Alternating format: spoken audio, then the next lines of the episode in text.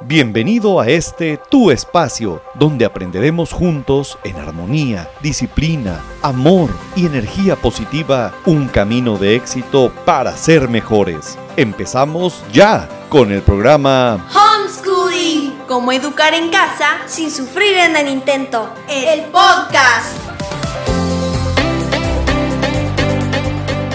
¿Realmente educamos en casa?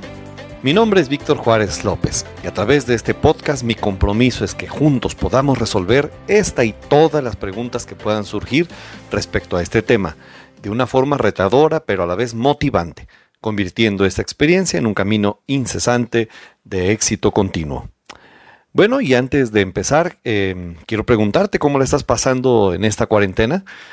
Eh, espero que muy bien, ya que el proceso de aislamiento social que ahora vivimos nos ha llevado a replantear muchas cosas que antes dábamos por hechas. Por ejemplo, la escuela, la convivencia, las fiestas, en fin. Eh, entrando en tema, educar es algo inevitable. Solemos decir que se educa en la escuela y quienes educan son los docentes. Y esto es cierto, pero no son los únicos educadores. La educación en casa no debería resultarnos para nada extraña. Hemos sido educados incluso desde el vientre materno.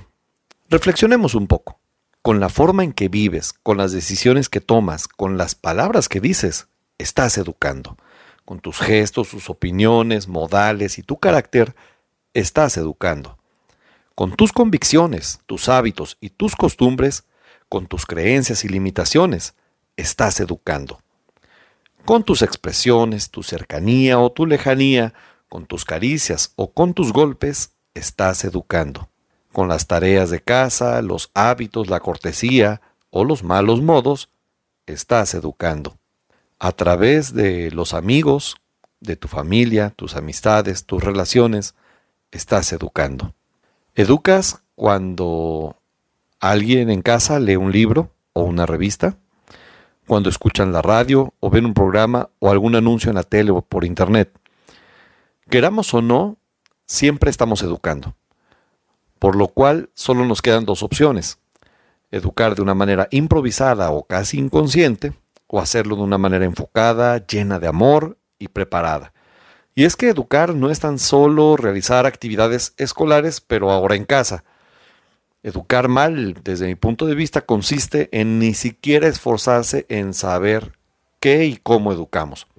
En cambio, educar bien consiste en hacer el mejor de los esfuerzos por lograr aquellas metas que nos hemos planteado que se vuelvan realidad. ¡Ánimo!